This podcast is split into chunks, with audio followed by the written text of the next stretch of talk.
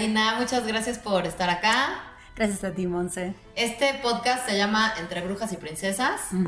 El objetivo de este podcast, o, por, o la razón por la que se llama así, es porque siempre, este, como que en estas etiquetas estamos educados o fuimos creciendo, que eres o, o la buena o la mala, ¿no? Como que en un mundo de, este, de dualismos, donde nos han limitado, donde no podemos ser todo. Entonces acá es entre brujas y princesas y es no importa con qué te identifiques, no hay nada bueno ni malo, sino nada más este revisar aquello que nos hace sentir bien. Ok, perfecto, me parece buenísimo. Oye, pues la vez pasada este te conocí, tienes este bueno, tienes muchísimos talleres, cursos. Si me quieres platicar un poquito de ti. Bueno, eh, yo soy arte terapeuta Gestalt y también terapeuta de la biografía humana, que es una metodología diseñada por Laura Goodman y es una terapia diferente, ¿no? Porque a biografía humana. Biografía humana. Esa nunca la había escuchado. Ok, y a ver de qué trata. Bueno, va como un poco a recorrer tu historia, a hacer todo un, justamente una biografía sobre tu vida, pero va a buscar eso que viviste en la infancia y que no tenés consciente, que no recordás. Okay. Que no recordás desde lo consciente, ¿no? Porque nuestro cuerpo, nuestra memoria emocional sí recuerda. Okay. Pasa que muchas veces por mecanismos de defensa nuestra conciencia bloquea o también porque hay una parte del discurso de quien nos materna, de lo que, digamos, mamá generalmente ha nombrado y en función de eso que se nombra es que vamos construyendo nuestros recuerdos. Ok. Y, o sea, pero por ejemplo, para llevar una terapia de biografía humana, ¿tienes que escribir o tienes o es con ejercicios que tú vas haciendo durante los talleres o la terapia y que vas como recordando esto o cómo, o sea, cómo puedes empezar tu biografía? Porque me supongo que es desde que naces. Claro. Si no tenemos recuerdo. Exacto. Bueno, eh, la técnica de biografía humana específica es solamente hablada. O sea, uno por, bueno, por el entrenamiento que tiene es como que es un detective que va captando en función de lo que el paciente o el consultante dice, lo que hay detrás y que esa persona misma no sabe. Okay. O sea, no, no, nos basamos tanto en lo que el consultante dice, sino más bien en lo que hay detrás de lo que dice. Como en todo este lenguaje no verbal. No, no, es, no es corporal, es por una cosa de, casuística, de la teoría de la metodología. Porque, eh, a ver, es como que hay tanta, justamente tanta casuística que ya sabemos que cuando el, consultante dice, bueno, mi mamá me quería mucho, pero pobre, ella siempre estaba preocupada o triste. O, entonces nosotros ya pescamos ahí obviamente que ese consultante no recibió la atención materna que necesitaba. Okay, ¿Y cuál es el discurso de mamá? Y si mamá estaba muy ocupada o siempre triste, o siempre... Bueno, mamá tiene un perfil de víctima. Entonces vamos determinando en qué escenario de infancia se fue criando esa persona. Eso desde la biografía humana, ¿no? Como que es solamente hablado. Pero cuando, o sea, ah, para la biografía humana, yo voy y te digo, a ver, quiero una terapia contigo, y te específico de biografía humana o conforme se va, porque estudiaste muchas cosas, muchas técnicas, entonces dependiendo de lo que te va hablando la persona, tú vas usando la herramienta que crees que te da mejor información. Sí, pero para mí la biografía humana es esencial. O sea, primero es fundamental hacer la biografía humana porque así nos quitamos esos discursos engañados que luego van a ser propios. Claro. Porque hacemos interpretaciones de lo que nos pasó pero no estamos conectados con nuestro sentir respecto a lo que vivimos. Sí, claro. Entonces, es clave determinar qué escenario de infancia vivimos o, cómo sentimos a esa mamá de verdad. Para después descubrir qué personaje o qué máscara o qué mecanismo de defensa hemos adquirido para salir al mundo. Ok. Entonces, cuando eso queda un poco como desenmascarado, entonces recién ahí podemos como sanar algo más genuino. ¿Genuino en qué sentido? en que vamos a ser conscientes de qué es lo que nos, dificulta hoy en día eh, tener el bienestar que necesitamos, ya sean los vínculos en la pareja, con los hijos, eh, con lo económico, ¿no? Ok.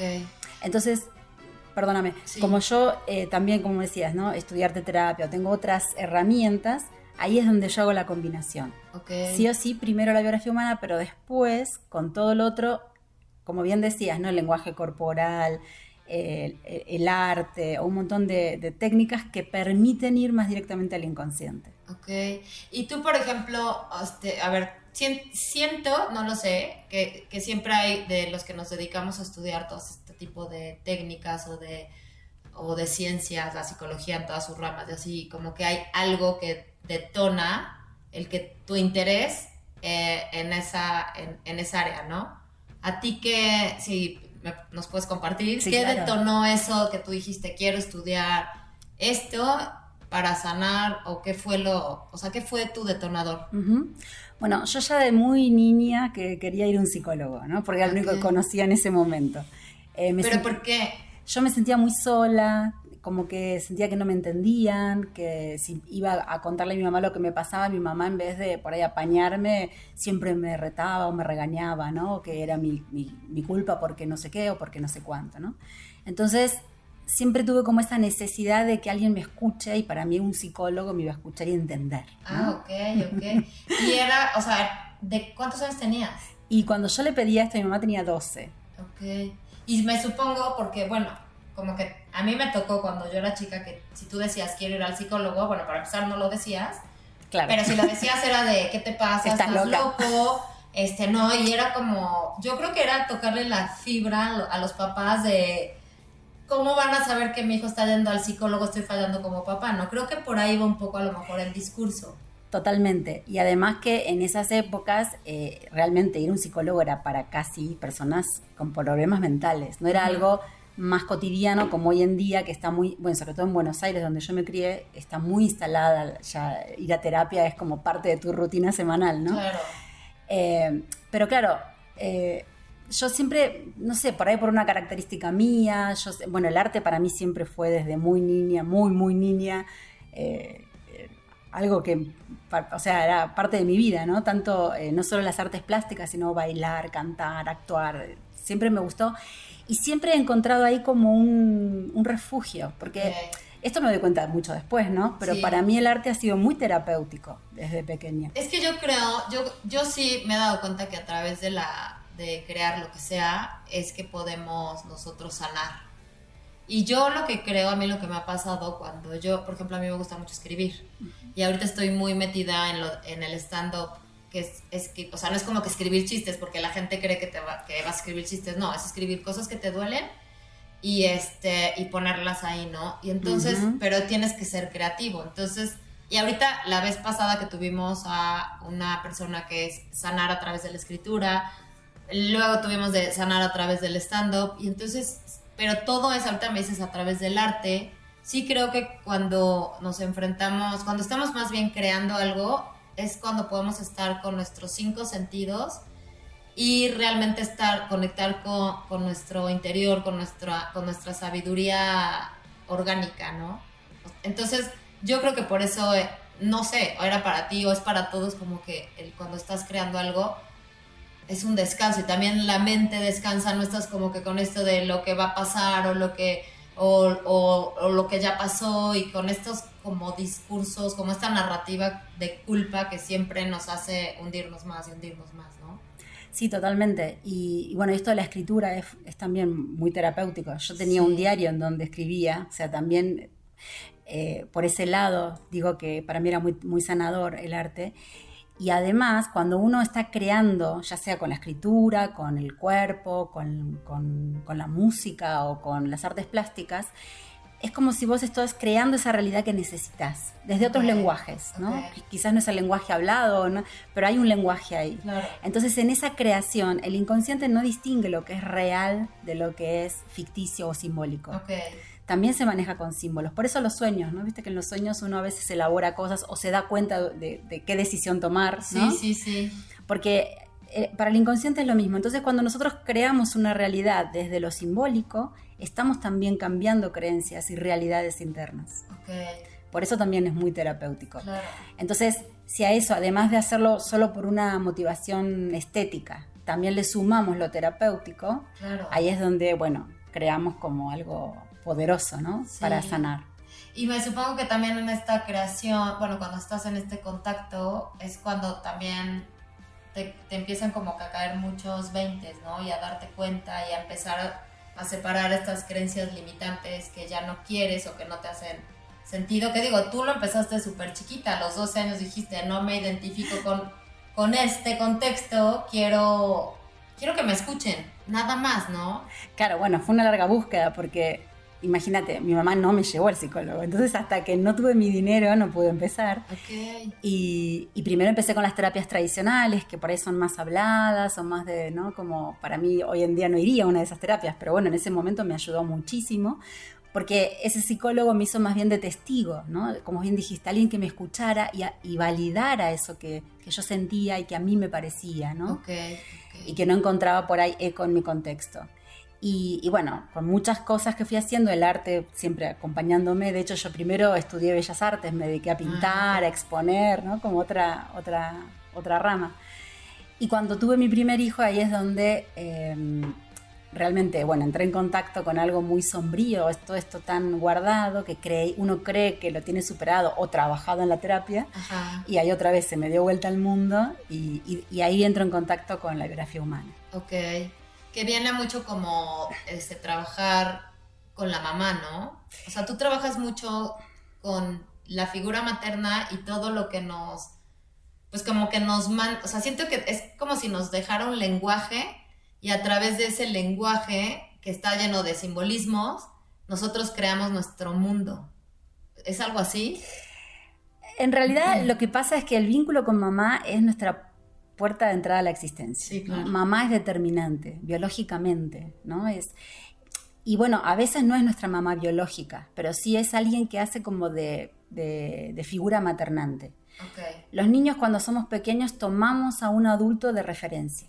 Okay. Generalmente es mamá, o bueno, puede ser la abuela, muy pocas veces es papá, no porque el hombre no sea importante, sino Sí. por una cuestión biológica también, ¿no? Como una cosa, aparte una energía femenina, ¿no? Es lo importante. Entonces, cuando tomamos ese referente, todo lo que mamá nombra, todo lo que mamá dice, incluso lo que nombra sobre mí, es lo que yo voy a creer que es la, es la verdad, ¿no? Y también me voy a esforzar por ser aceptada emocionalmente por esa figura. Porque si yo, si, si esa figura no me quiere, no me ampara, no me protege, yo no puedo sobrevivir. Entonces, quizás hasta deje de ser yo misma con tal de adaptarme a lo que necesita que sea esa persona, que es mamá generalmente. Y dices generalmente, pero por ejemplo, ahorita que estás diciendo eso, a mí, eh, de hecho, me metí en algún momento a estudiar todo esto de las heridas primarias y que son el abandono, el rechazo, humillación, injusticia, no me acuerdo qué otra, traición. Sí, traición. Y este, y como que no me hacía mucho sentido, porque ahorita que estás diciendo eso, yo me estoy dando cuenta que para mí, mi papá era más importante. O sea, lo que dijera mi papá, mi narrativa es la de mi papá. Y, por ejemplo, no sé, o sea, si me he hecho, si he hecho la flojera, este, entre semana en la tarde o hasta el sábado, estoy así echando la hueva todo el día y, yo de, no, no está mal, porque mi, estás tú mal, porque mi papá, o sea, mi papá, aunque no nos lo dijera, él, o sea, trabajaba de 7 de la mañana a 10 de la noche y siempre era trabajar, trabajar, trabajar, producir, producir, y entonces yo sí tengo eso de que tengo que ser productiva y tengo que, y mi día lo quiero, si dura 24 horas, quiero, pienso que dura 72 horas y quiero hacerlo, o sea, vivo como en un pleito con el tiempo. Y mi mamá siempre fue, la verdad, muy relajada y muy... Pero yo cada que, o sea, como que me voy así a mi infancia y me acuerdo de mi papá y con quien siempre quería quedar bien y hasta la fecha es con mi papá y mi papá es mi máximo y, y tiendo a admirar mucho más, que está muy feo esta parte, pero admirar mucho más al hombre.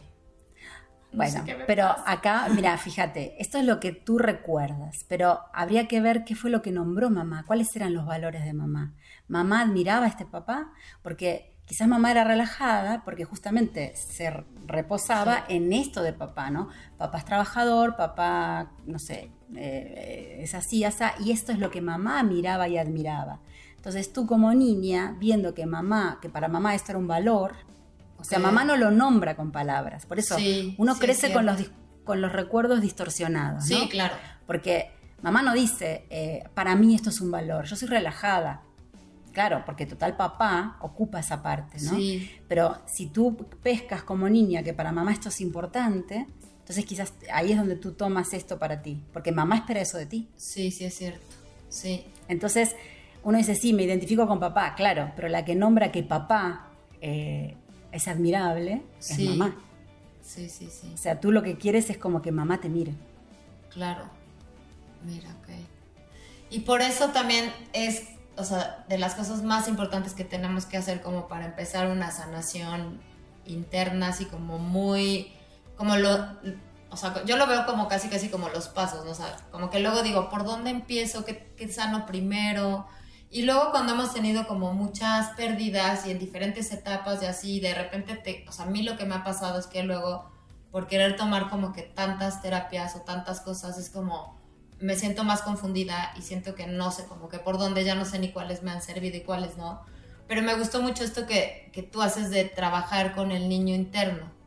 Entonces creo que esa es la, o sea, cuando lo estabas nombrando en ese taller que tomamos la semana pasada, me encantó porque dije, ay, mira, hasta me pongo chinita porque fue un ejercicio tan chiquito que hiciste, pero tan potente, que dije, no, claro, acá está todo, como que la raíz de, de todos mis pedos emocionales. claro, porque en realidad nosotros sabemos qué nos pasa, qué necesitamos. Uno busca mucho afuera, pero todas esas respuestas están adentro nuestro. Sí. Entonces a veces nos falta justamente eso, la conexión con quienes somos, con nuestra sabiduría interior. Que eso, por ahí lo llamamos ser esencial, ¿no? Cuando yo te decía que en la infancia estamos muy pendientes de agradar a esta mamá, ¿no? Pongámoslo en mamá, pero bueno, esta figura maternante, eh, somos, o sea, somos capaces de renunciar a nosotros mismos para encajar en eso que se espera. Y ahí es donde perdemos esa conexión. Y ahí es donde buscamos las respuestas afuera. ¿no? O sea, desde que, es antes del año estamos desconectándonos para agradar. Yo te diría que sí. es más, a veces bueno, y si nos vamos a otras terapias ¿no? de, gestación, o sea, ya en el útero hay también una cuestión energética y transgeneracional que venimos. Sí, claro. Y podemos ir a vidas pasadas también, ¿no? Sí, sí. Pero bueno, la biografía humana es el corte en, el nacimiento. Ok. Eh, pero bueno, en otras metodologías que yo uso, porque yo tengo mi propio método, que es la bioarteterapia. ¡Ay, qué bonito! Claro, en donde uso la biografía humana, por eso bio, el arte terapia que son las dos como mis dos pilares, ¿no? Donde yo me apoyo, pero también tengo todo un recorrido, imagínate, desde los 17 años que empecé terapias, no voy a decir mi edad, pero bueno, hay como 30 años de búsqueda, ¿no? Entonces, en todo ese camino he investigado un montón de cosas, por ahí no tengo el título, pero sí, con todo eso me fui nutriendo y es lo que aplico en, los talleres, en las consultas. Entonces, como vos decías, todo eso en realidad está dentro nuestro. Entonces, la, cuando buscamos afuera, ahí viene la confusión, porque uno me va a decir una cosa, el otro me va a decir la otra, otro, bueno. exacto. Pero cuando yo puedo ir hacia adentro y conectar con eso, y el arte generalmente tiene una capacidad inmensa para, para esto, ¿no? Pero el arte, ¿cómo lo manejas? O sea, porque, por ejemplo, a mí no me gusta pintar. Es que dices arte y yo me imagino así de, me va a poner Karina a pintar, no, no voy a ir a esa terapia, seguro no va a salir nada bueno. Sí, generalmente pensamos en arte terapia solo en artes plásticas, pero en realidad hay musicoterapia. Bueno, lo que hicimos ese día fue musicoterapia, ¿no? Yo puse una, ah, melodía y te fui guiando a una visualización, ¿no? Ah, Eso es como algo, como bien dijiste, bien chiquito. Sí. generalmente como empieza un taller mío, por ejemplo, ¿no? Donde, bueno, con una música que te haga entrar en contacto, que te relajes, que, que empieces a percibirte eh, una visualización que te ayude como a, entrar en contacto con el tema que, vamos a trabajar, en ese caso era la niña interior, y después em, sentir el cuerpo. en un momento yo les dije, bueno, busquen la emoción, en qué parte del cuerpo, y esto es lo que yo te decía, en nuestro cuerpo está albergada toda nuestra memoria. sí. Las vivencias que hemos tenido y que no y que no recordamos conscientemente, porque nadie le puso palabras a eso. Sí generalmente. Entonces, cuando uno va al cuerpo y tratas de recordar en qué otro momento tuviste esa sensación corporal, enseguida ahí activamos ¿no? esos mecanismos de recuerdos propios, reales, y enseguida uno ve algo, ¿no? una imagen, y dice, ah, pero, pero si yo era feliz, ¿por qué recuerdo a esta niña, no sé? Sí, como yo que te dije, porque, o sea, según yo tenía una infancia muy feliz, y lo primero que me vino es, me vi con mucho miedo. Pero fue en ese ejercicio. claro. ¿Y qué pasa? Tú tenías miedo, pero mamá no decía, tú eres una niña miedosa. O mamá no valoraba a una niña miedosa. No. Entonces, tú aprendiste a disimular ese miedo o a no sentirlo inclusive. a, no enterarte de que lo sentías, sí. ¿no? Porque había que ser como papá, quizás. Digo, sí, no, de hecho sí. Había que ser exitoso o, bueno, aprovechar a cada instante del tiempo. Sí, productivo, producir, producir, producir, sí. ¿no? Tener un ritmo que una niña miedosa no, no, no, no entra en, ese, en esa expectativa de mamá. Entonces uno se acomoda.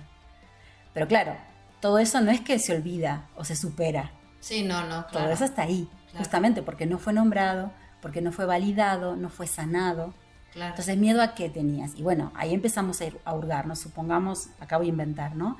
En una sesión o en un taller uno empieza a buscar, bueno, ¿por qué tenía miedo? ¿Qué me pasaba? Ah, es que yo la noche quería dormir con mamá y mamá no me dejaba dormir en la cama. Sí porque está mal dormir con mamá. Sí, sí. Y entonces, eh, bueno, y ahí empezamos a ver todas las vivencias que parecen normales, pero no lo eran. Claro. ¿no? Que mamá tenía una exigencia o una rigidez o una creencia en donde eh, eh, como que, ¿cómo se dice?, priorizaba esa creencia o esa propia lealtad a su propia madre quizás antes que mi miedo. Claro. Antes de lo que yo necesitaba. ¿Y cómo podemos ir, o sea, bueno, como... Es que siento que, ok, era en mi caso el miedo, ¿no? Pero ¿cómo podemos ir de alguna forma creando nuestro propio lenguaje, nuestra... O sea, sí es como mucho contacto con nosotros, pero, o sea, siento, es que luego lo veo como si ya tuviéramos como un camino muy trazado, donde nos han dicho las reglas del juego. Entonces, ¿cómo encontrar nuevas reglas del juego sin sentirte que ya no perteneces a, esta sociedad, a este contexto, a este mundo. está buena tu pregunta, está muy buena, porque es lo que nos pasa a todos, ¿no? ¿Cómo soy yo misma sin defraudar a mamá? Porque en realidad de adultas no, quizás no es mamá, pero decimos la sociedad, decimos el, ¿no? el contexto, lo que espera todo el mundo, lo que se debe, pero en realidad eso es lo que dijo mamá. Porque para cada persona, esa sociedad espera cosas diferentes en realidad, porque son las creencias. Sí. ¿no? Sí. Y son las creencias que venimos arrastrando de nuestro contexto familiar. Entonces, bueno, ¿cómo empiezo a ser quien, quien soy? Y me la tengo que jugar, ¿no? Es empezar a hurgar en mí, ver lo que realmente yo necesito y quiero y ver si estoy dispuesta a responsabilizarme por eso. Okay y darme cuenta muchas veces, la gran mayoría, que cuando me animo y me atrevo a ser yo misma, no pasa nada. Sí. Sí, como que nos hacemos una novela en la cabeza y que casi casi nos van a desterrar y así. Exacto. Que puede ser que sí, pero mientras tú estés en paz y te duermas, no un poco. Puede ser que sí, pero también la buena noticia es que cuando somos adultos ya no necesitamos que mamá me apruebe. Y en todo caso, si mamá no quiere mantener un vínculo conmigo porque yo dejo de hacer X, bueno, pobre mamá, se la pierde. Sí. ¿No? Y que no está mal. Bueno, yo en algún este en alguna clase nos, nos hablaban justo de esta como lealtad hacia papá y hacia mamá y cómo nos da mucha culpa. De hecho, yo esa vez te lo comenté de me vi de chiquita con miedo, pero mis papás son lo máximo y de verdad sí tengo súper buenos padres. Y me siento como luego mal de darme cuenta de algo que a lo mejor no comparto ahora pero siento como si los estuviera juzgando. Pero también creo que también, o sea, creo que también tenemos que cambiar como esa narrativa, es como, a ver, darme cuenta de que aparte todos somos humanos y seguramente mis hijos me van a decir, acá la regaste y así, pues no pasa nada. Claro. Pero sí vivimos como en esta sociedad muy eh, culpígena o sí, hay mucho juicio, ¿no? Hay como un crítico ahí de que si no estamos de acuerdo, entonces no podemos convivir, ¿no? Si tu necesidad es diferente a la mía o tus ideales o tus creencias, no podemos convivir. Y eso también es un engaño. Eso también lo venimos arrastrando, bueno, del patriarcado, de, de la crianza que hemos recibido, en donde el que tiene el poder o es más fuerte impone su necesidad a costa de aplastar a los otros, ¿no? O de no satisfacer necesidades de los otros. Cuando en realidad podemos todos convivir.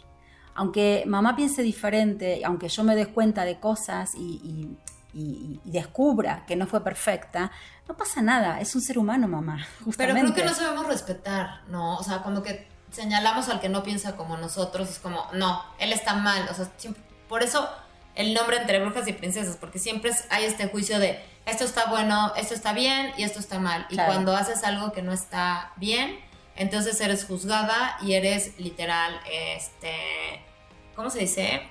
Relegada o sí. Claro, incluso como si no pudiéramos ser las dos cosas, brujas y exacto, princesas, exactamente, ¿Por qué hay que ponerse de un lado del otro? Exacto. Hay días que puedo ser una cosa, hay días o, hay aspectos en los que soy princesa y hay aspectos en los que soy bruja. Claro. Por eso mismo, por esta idea de, o sea, este no respeto en realidad es el miedo a que si yo no me aferro a esa creencia, a ese ideal, a esa religión, a esa no sé, a esa ideología, entonces me, me quedo afuera.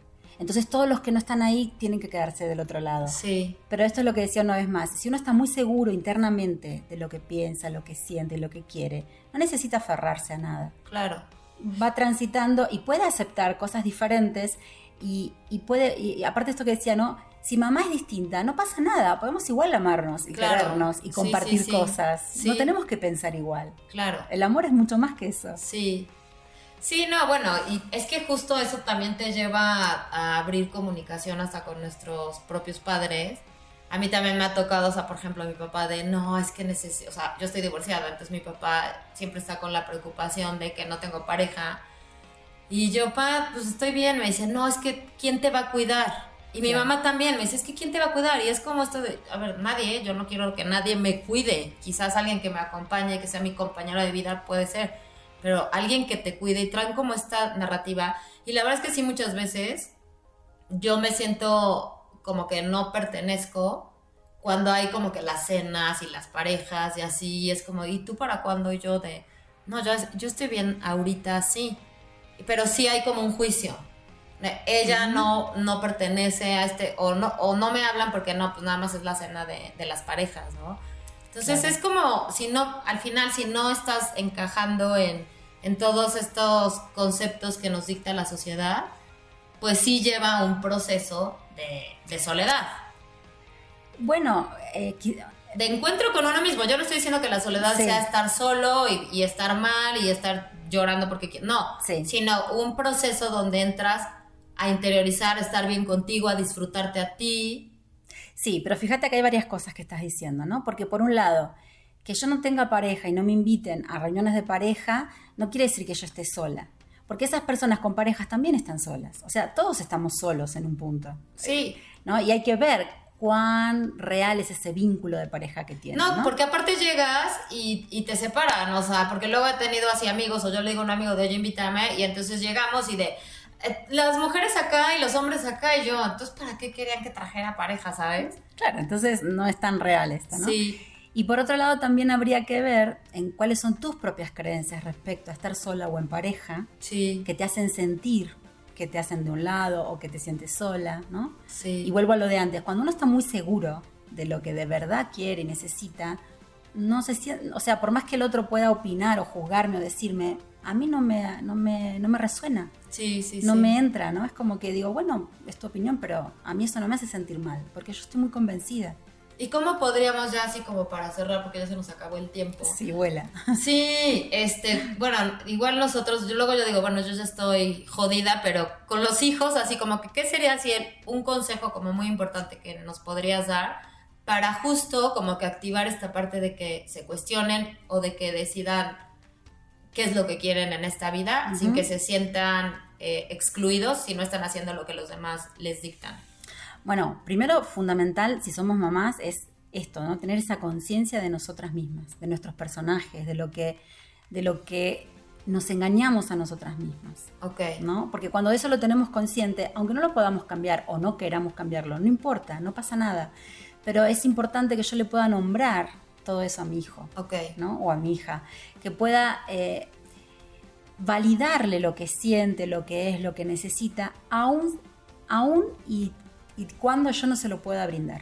Okay. Pero que eso sea nombrado. Okay. Porque si no, ahí es donde empiezan los engaños y donde ese niño va creciendo con discursos engañados, ¿no? Ok, ok. Como por ejemplo esto que te decía, ¿no? De tu papá. Bueno, quizás mamá decía, eh, no, es papá el que, te, que te hace hacer así, o es papá el que te pega, o es papá el que... Claro, pero mamá está permitiéndolo. Claro. Mamá está apoyando esa creencia de papá. Entonces, cuando mamá pone palabras verdaderas a la realidad de ese niño, por lo menos ese niño tiene esto, claridad y orden interno. Entonces va a salir, va a ir creciendo mucho más seguro y más confiado de quién es. O sea, entonces el chiste es como que abrir estos canales de comunicación tanto con nosotros mismos y ser honestos y nombrar y hacer lo mismo en consecuencia con nuestros hijos. Y es como, ok, tengo miedo, tengo esto, ok, ¿qué quieres hacer con esta emoción? O sea, validar esa emoción. Claro, validarla. Validar es, entiendo que te sientes así, está bien que te sientes así, yo siento que lo estás sintiendo, ¿qué puedo hacer por ti? Ok.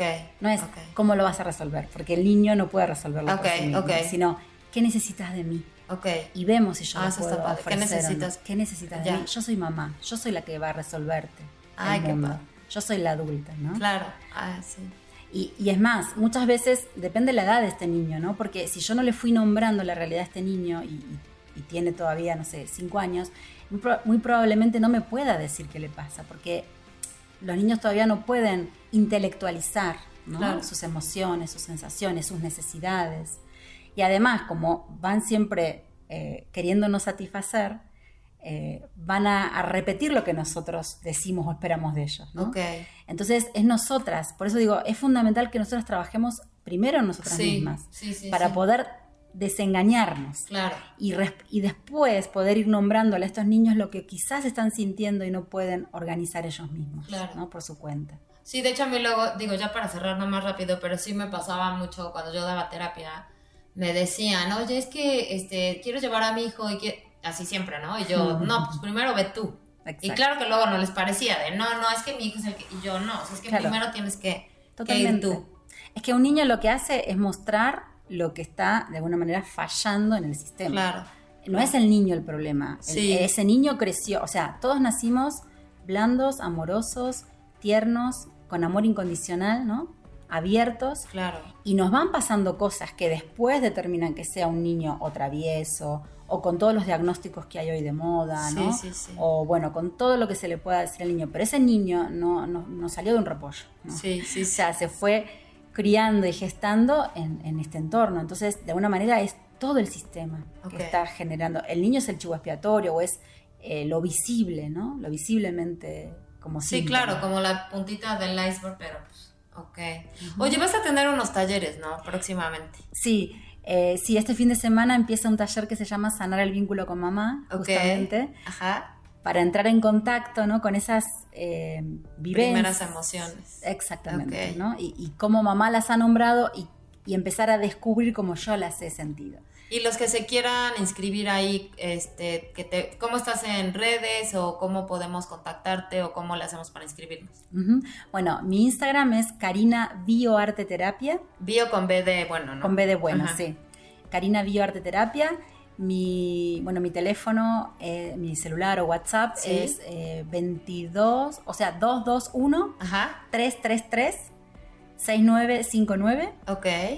Y, y, bueno, y para el taller específicamente hay una web que se llama clínicadeemprendedoras.com. Ok.